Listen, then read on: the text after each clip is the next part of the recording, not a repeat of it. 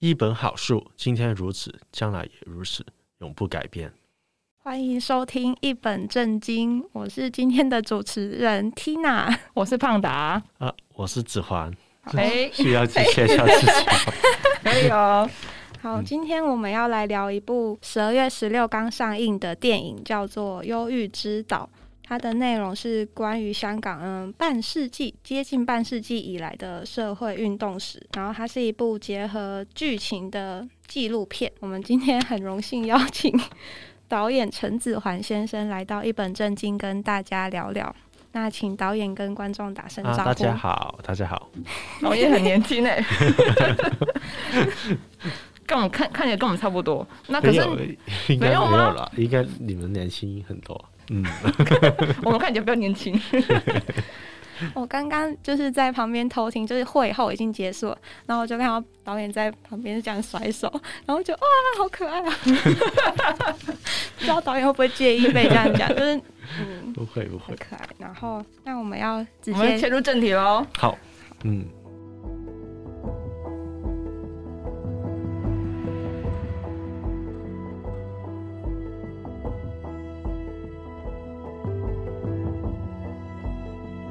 导演之前的作品也是记录社运相关的纪录片嘛？那想知道是什么样的契机或是原因促使您拍摄这类型的影片？其实我自己一直很关心政治的东西，因为我本科是读政治的。然后，但是毕业的时候又觉得自己不适合做一个政治人物，而且如果是在香港当政治人物，我觉得是很痛苦的事情。我觉得最后现在是选对了，然后后来就觉得不想工作，就想不如学一个新的东西，然后后来就选了电影。电影对我来说，那个时候是完全不理解的，就是。当我大学毕业的时候，还完全没有接触过影像的创作，然后后来就申请到在正会大学读了一个 master，是关于电影的，然后我就用了几年时间去学拍电影。毕业的那一年是一三年，然后一四年就爆发雨伞运动了。对于一个刚刚毕业不久的人来说，然后觉得这个很重要，我一定要拍下来。然后我就自己拿着一个摄影机在现场拍，然后在现场就遇到我的几个主角。然后后来拍了七十多天之后，就变成了我第一部的长片，叫《乱世备忘》。然后那个时候也想象不到自己可以用这个自己拍电影的方式拍出来，然后又去很多不同的地方放映。然后我就觉得原来这部摄影机的力量会很大。然后后来就一直在拍这方面的题材了。嗯，电影里主要不是分成三个时期嘛？那每一段都有一部分是重演历史，然后一部分是当下的记录，就是有一点虚实交错的拍摄手法。嗯、那想要询问当初是怎么想到，就是以这样的方式呈现，然后以及这样子安排的用意。嗯，因为那是备忘在呃，我第一部电影在不同的地方放映的时候，特别是去一些纪录片电影节，我发觉原来纪录片是可以这样拍的，因为有很多人用重演的方式，用不同的素材合在一起，然后有一种很特别的效果，然后对我来说是完全新的角度。后来一七年的时候，其实是呃雨伞之后，但是又还没有到一九年反送中的抗争之前，香港是处于一个非常低潮的时间。然后我就想怎么去可以拍一些东西了。然后后来就觉得啊，想拍历史，怎么拍历史了？然后又觉得啊，历史很沉重，或者历史很没有趣。然后觉得不如用一些新的 storytelling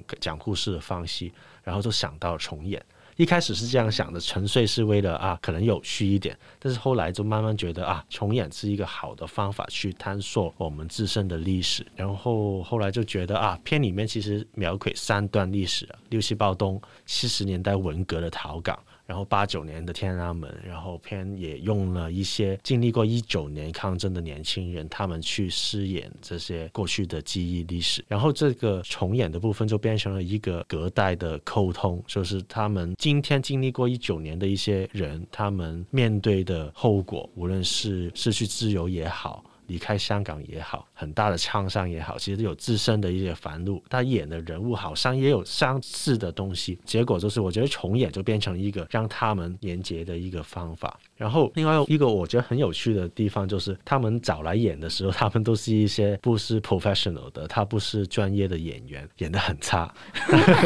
但是我就觉得太好看了，但是他演得很差，又这么好看的原因是因为原来我们不是看他们要演的哪个人，而是他们自检本身也是一个很重大的角色，所以他们不是一个 actor，而是 performing themselves，、嗯、就是检视自己的困难所在。所以我觉得这个就让重演变成一个呃，可以让我们探索过去跟今天关系的一个媒介吧。我觉得也很像是不同年代的人，可是他们在这个香港里面，他们有共同的创伤，所以让不同，你当年轻人去重演他们，呃，比如说呃文革革命的或者六四事件的那些人，虽然他们是路人好了，可是他们可以有感而发的去表演出那个情感。对，我也觉得是因为他们真的很不一样，就是不同年代的人的政治取态，他们对自己身份认同，甚至是各方面的东西，其实完全不一样。但是能够连接不同的人的唯一的东西就是创伤，嗯，就是一个 human suffering，或者是我们所说的失去自由的感觉。嗯嗯，所以我觉得在片里面也是用这个方式去连接不同的人，但是同一时间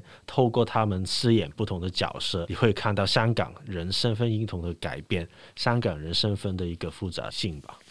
嗯，那当初有在是在社群上面发真演员，您有问那些人就是为什么会想要来演这个角色吗？其实那个时候，我觉得我。大概二零二零年的年初的时候做这是 casting 的时候，其实几个原因，第一就是因为我之前一直筹不到钱去拍这次重演，但是到一九年的时候，因为香港这么大的抗争，其实全世界也在关心，然后我在哪个时候就找到足够的资金来拍我的重演的部分。第二就是经历过一九年之后，其实哪个街头的抗争到二零二零年头开始静下来，然后我那个时候就可以 focus 在重演了。然后来 casting 的人，其实他们也是那个时候街头抗争的时候参与很多，但是后来慢慢静下来的时候，他们就会想，会不会有东西可以延延续他们想做的东西，让更多人知道香港的情况了。所以就那个时候就找到他们，因为大部分的年轻人各自在一九年也有一些经历，比如说片里面的阿朗 Kelvin，他其实那个时候在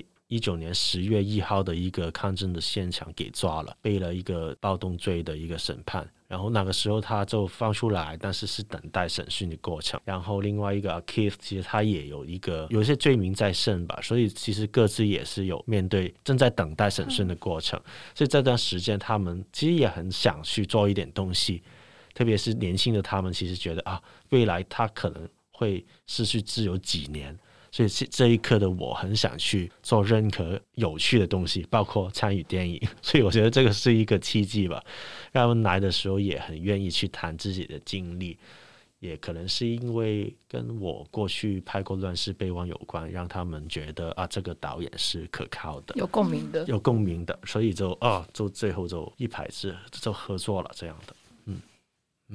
我们有上网查，就是电影原本的名字原本是考虑就是一四斜线六七，嗯嗯，那想知道最后命名为《忧郁之岛》的这个心路历程。嗯，其实一是那个六七的那个想法是来自之前有部香港的小说叫做《一三六七》，那个是一个推理小说来的一个香港的作家叫做陈浩基，呃，很好看的本书，但是他的他写的东西是。夹在一三年跟六七年中间的五个时间点，然后有一些推理的过程，但是同一个人物，我觉得就哦好厉害啊！可以看到不同年代的香港不同的情况、情绪跟人物，然后我就觉得那个时候我就随意改一个名，就叫一四六七，就是好像是说夹在六七跟一四年中间的一段时间，就是现在就是这三段时间，六七七三年跟八九年，但是后来就经历过一九啊。但是很早已经改变了这个名字，我们就改成忧郁之岛，因为我觉得更好去回应那个时候一七年的香港的情绪，不如就用忧郁了。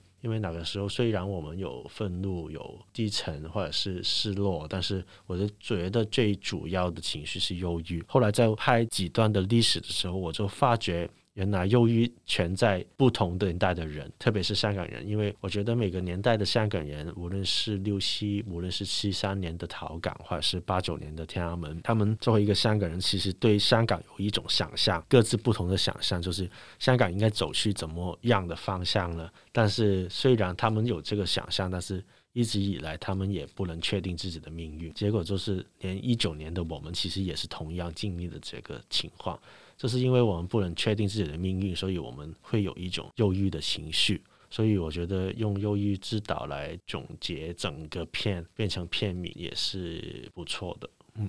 我在看那个电影的时候，就是经历这些伤痛的人，他们脸上都是很落寞沉重，然后就是一种看起来很难过的表情，就是会觉得很心疼，但是就有种无能为力的感觉。无能为力的感觉是现在。无论是香港人也好，或者关心香港人的人也好，其实也有这种感觉，就是看到自己熟悉的这个地方变成原先不熟悉的一样，好像什么也做不到。但是片里面可能最后你会看到很多面孔在里面，这些面孔都是被告，然后有有些人已经失去自由了。但是观众看完之后的感受其实很不一样，有些人会觉得虽然是很沉重，但是他还是看到希望的，因为好像在电影里面你会。看到不同的人原来都在这里，所以我觉得这个是最重要的，就是你知道每个人在在承受各自的因为参与抗争的后果，但是你知道大家继续在这里，这就好了。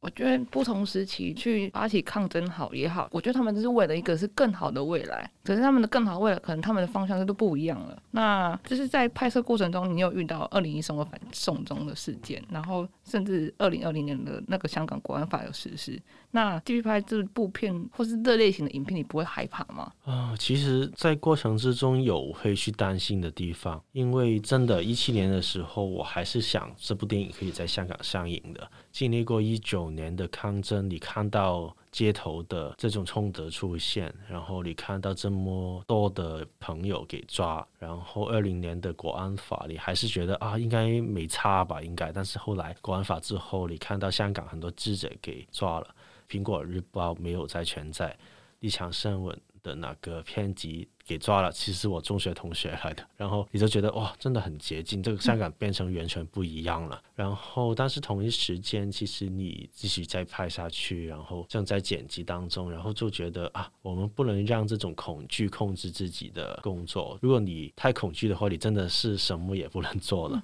所以那个时候我就觉得啊，我们要时刻的警惕，但是不能恐惧。哦，所以就这部电影还是完成了，然后我们还是寻找不同的方法，让更多人看到。我觉得这个方法也是我觉得可以继续在未来继续，就是我不是方法，就是刚才说的要警惕，但是不要恐惧，这种情绪应该要继续。如果你要留在香港继续你的工作的话，嗯，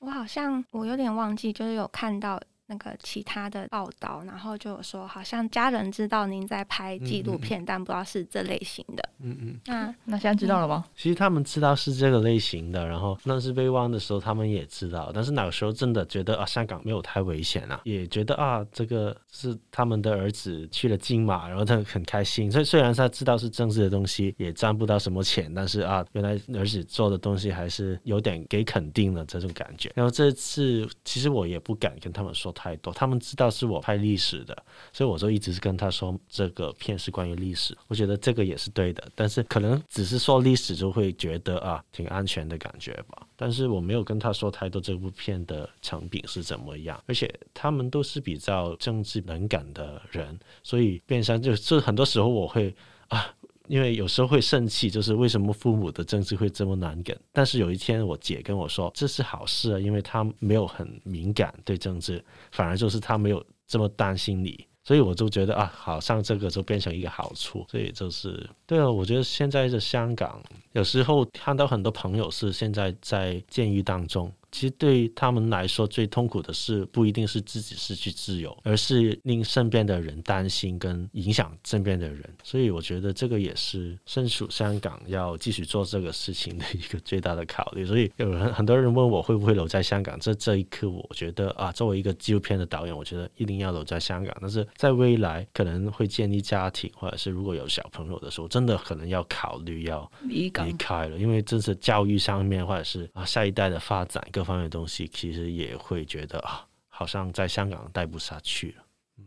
刚刚导演讲的让我想到电影有一幕，好像是是方仲贤，嗯，嗯，然后他就是好像是开完庭还是怎样，然后他就讲一句话，他说就是不管结果是怎样，希望外面的人不要比我更难过。嗯嗯，就是我觉得共鸣，这个共鸣也是我觉得，因为有时候你知道之后，都朋友在监狱当中，你在外面吃吃喝喝的时候会有追究的感觉，但是后来我就觉得不，我们应该享受任何我们可以开心的时刻，因为你不知道下一步会怎样。而且我不觉得监狱里面人会怪你们，所以我觉得这个也是对的。上中研就后来就被判了大概七个月，好像，但是这一年的九月他就释放了，然后就去了英国读书。我觉得片里面就很多人其实。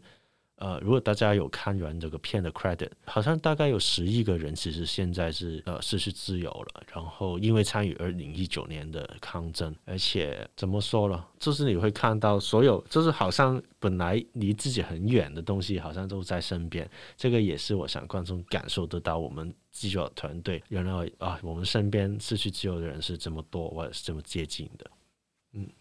那那个时候，因为反送中嘛，然后不是很多人就是都被捕了嘛？那大部分的人是已经被释放了吗？还是还在监狱里？啊、uh。我忘记了实际的数字，但是是超过一千人是被捕，但是不止，好像我我我是可能是错的数字，但是其实很多人也是在等待审讯，等他审讯的过程，其实对自己的未来的思考是有限的，就是啊，因为你不知道会不会呃下一年你就要坐牢了。然后刚刚其实我有一个刚才提到有一个在理大的时候，我们在外面。我正在拍纪录片啊，然后他也是帮公共电视拍纪录片的，然后他给抓了，因为他的包里面有索带之类的，他们说是一个危险的武器之类的。然后他最近这个月初的时候，他给判决有罪，然后现正在等待。其实除了现在判有罪之外，其实过去几年其实他一直在等待审讯。其实这个过程是很难挨下去的，因为可能你不能想太远的东西，你可能不能离开香港去。外地读书，因为你要回香港，所以就很限制了很多人。所以，嗯，还是有很多人正在等待审讯，然后很多人在甚至在狱中等待。比如说，呃，四十七人案的那个抽选案，其实很多人抓了之后就直接还押，然后还没有审讯，但是已经还押了大概两年了，所以数量很多。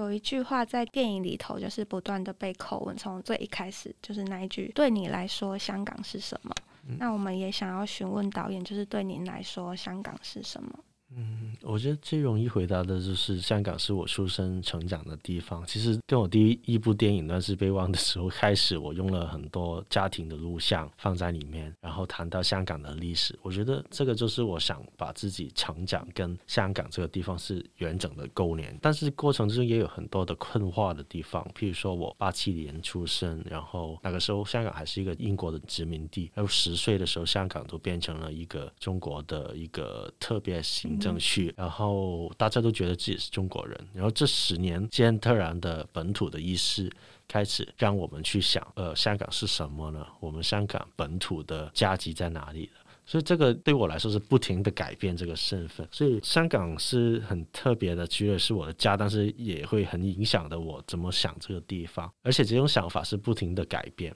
所以最后我其实没有回答到这个问题。这个片是尝试回答这个问题，但是最后我就用了很简单的方法：香港是什么，或者我们是什么？然后片的最后就是一堆四十多个人的面孔，这些人都因为为了想争取更美好的香港而失去自由。所以我觉得我们是什么呢？香港是什么呢？我就觉得这些人就是香港了。这样，嗯。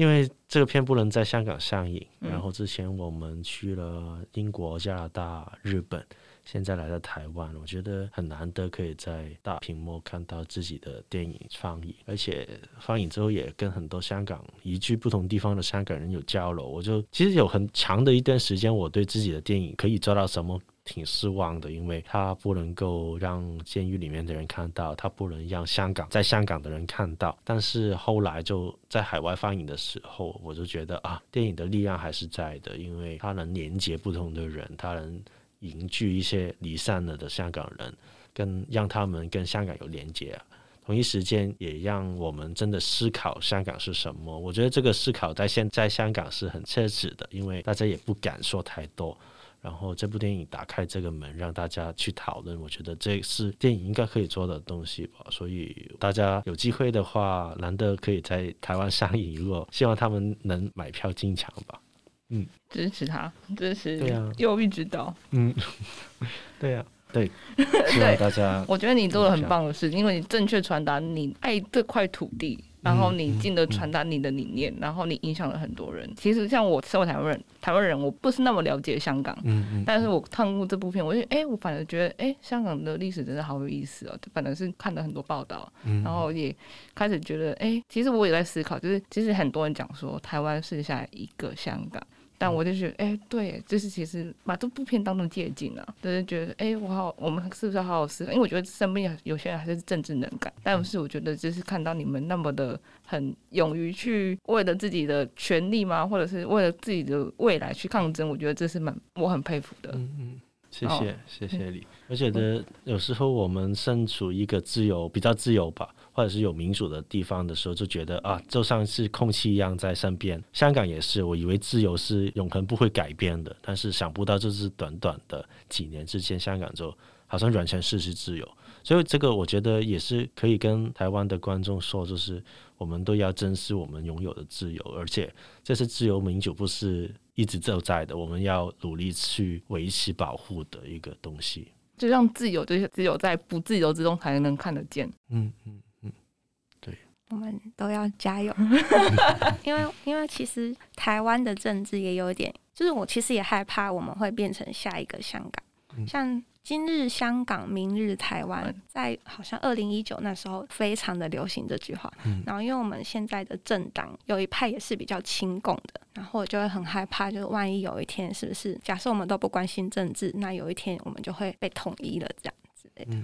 就没有办法享受现在的自由跟民主。所以看电影的时候会就是蛮有共鸣的，嗯，虽然就是我们不是香港人，可是我们还是会投射自己的，就是我们现在台湾这个地方的立场去投射到香港这部分，嗯，所以我们就是在看这部电影的时候，我们会一直在思考，哎，如果这是发生在我的身上，我会怎么样？然后我未来会不会遇到同样的事情？我是不是要跟着香港人一样，就是二零一九当反送中，我要上街头，我要去抗争？嗯嗯。对，我觉得这部电影也是，我觉得希望可以观众从电影里面看到自己，不同的反思自己，因为不同的人有自己的经历跟想法，然后当看到片里面的面孔、里面的老人、里面的抗争者的时候，可能啊，他会找到一些跟自己联系，看到自己的一个部分吧。嗯，希望导演之后可以拍出更好的电影啊！我 我会继续努力的。电影里面好像有提到，二零一五年就是雨伞运动之后，就是觉得年轻人好像变成比较沉寂，然后可能会让导演想要做一点什么事，这样。沉寂是什么？沉寂就消极，就变安静了。然后，嗯，也想问，就是那现在就经历二零一九之后，那现在的香港人年轻人的状况？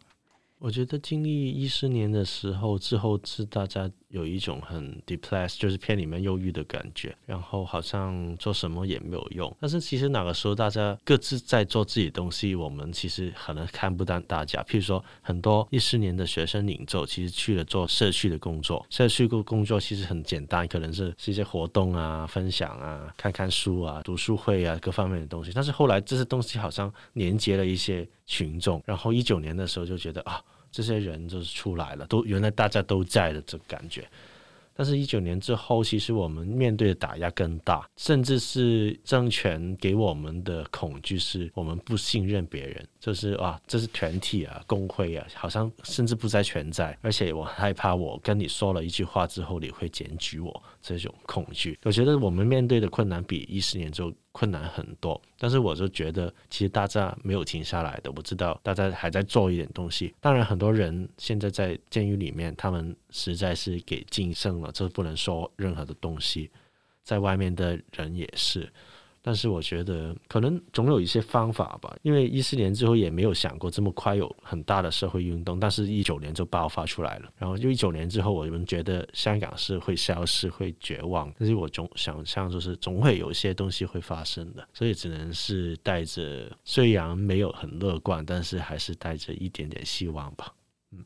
刚刚好像有提到，也可以呼应电影里面，就是那个呃林耀强，然后他不是有一个毛巾，然后上面写什么“人民不会忘记”忘记。对，我觉得事件过了，可是那那个事情会一直留在人的心里面，然后他可能会酝酿发酵，嗯、就像台湾之前也有二二八事件，这件事情到现在其实大家每一年都会回顾，然后就会让这件事情它没有不见，它就会一直延续下去，然后大家就会一直思考。对，我觉得不同的年代的东西不是割裂的。比如说八九年，我们可能现在年轻人对八九年还啊，我没有经历过，或者甚至。没有太认同他们那个时候争取的东西，但是我觉得他们的一些反抗的精神，或者是追求更好的的世界的那种精神，其实一直流传下来，然后就变成了另外一些东西，可能就变成了一四年、一九年我们的一个部分。所以我觉得，就过去的东西还是还是存在，而且继续延续下去。所以我觉得一九年的我们的精神。可能再下去的话，会变成在另外一些新的反抗，或者是继续有更多的人走出来的吧。嗯，希望世界可以越来越好。嗯，对。想题外话一下，导演这几天来台湾，然后宣传、嗯、有那那个叫什么映后很难忘的问题。哦，对对对对，你怎么知道啊？问这个，哦、我懂。我觉得还好，因为其实不同的地方也有很难回答的问题。譬如说，在英国的时候，可能大家会说啊，这个特别是谈到六次暴动的哪个部分，他就觉得啊，为什么要把这个部分放进去？其实作为今天的香港人，我觉得这个部分是重要的，因为。现在我们一九年就给，就是很多年轻人就是暴动罪名上升，然后我们就觉得啊，我其实我觉得是是啊，什么是暴动呢？我们真的要从历史里面会看到一些东西了。然后这个历史又跟中国跟香港的关系有关，这部分也跟现在的一些在香港的条例有关，比如说公安条例，就是一直用来打压一些公民社会的一些工具。然后我觉得这个部分其实也让我们反思很多。我觉得这个部分是给很多人 challenge 的比较多的一个部分，但是我觉得又是很需要存在。但是观众问的问题就是有时候会针对这个部分，所以就变得哇很难解释。但是可能要看这个电影再可以慢慢聊下去。然后可能在台湾的时候，其中一个问题比较难的，就是因为啊这个香港的历史，呃，可不可以告诉台湾的观众，台湾的历史就有什么关系，或者是你想让台湾公众看到什么？其实。比较难打的，因为其实我没有很完全的了解台湾的历史。嗯，我回忆就是跟刚才说的东西，就是就是自由不是自然而然的，是需要保保护的一个部分。但每个地方也有很难回答的问题。对，对，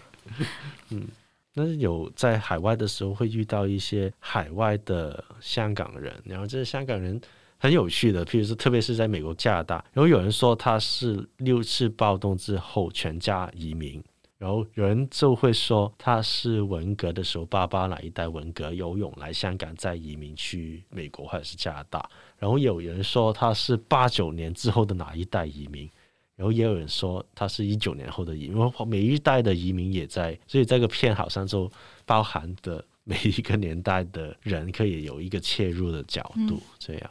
我这个也是我觉得有趣的一个部分吧，嗯，这部分蛮有趣，因为因为这部电影，然后就是把大家聚集在这里，然后可能去嗯。共同关心香港，对，然后去。有点溯源嘛，嗯。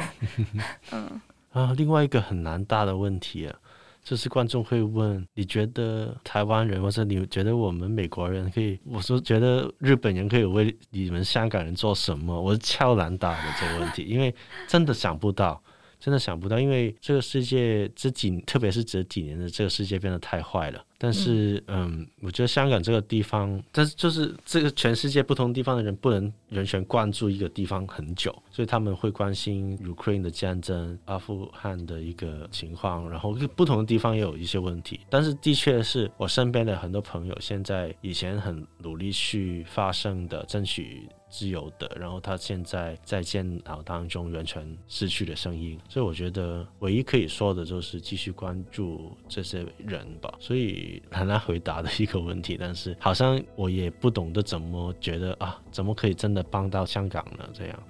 但是就希望观众会继续关注香港吧。那我们再来推广一次，就是这部片是十二月十六号上映的《忧郁之岛》，导演是陈子桓，然后很高兴他进来跟我们聊聊这部片，然后他想传达的东西。我觉得大家一定要进戏院看。啊，记得带上卫生纸。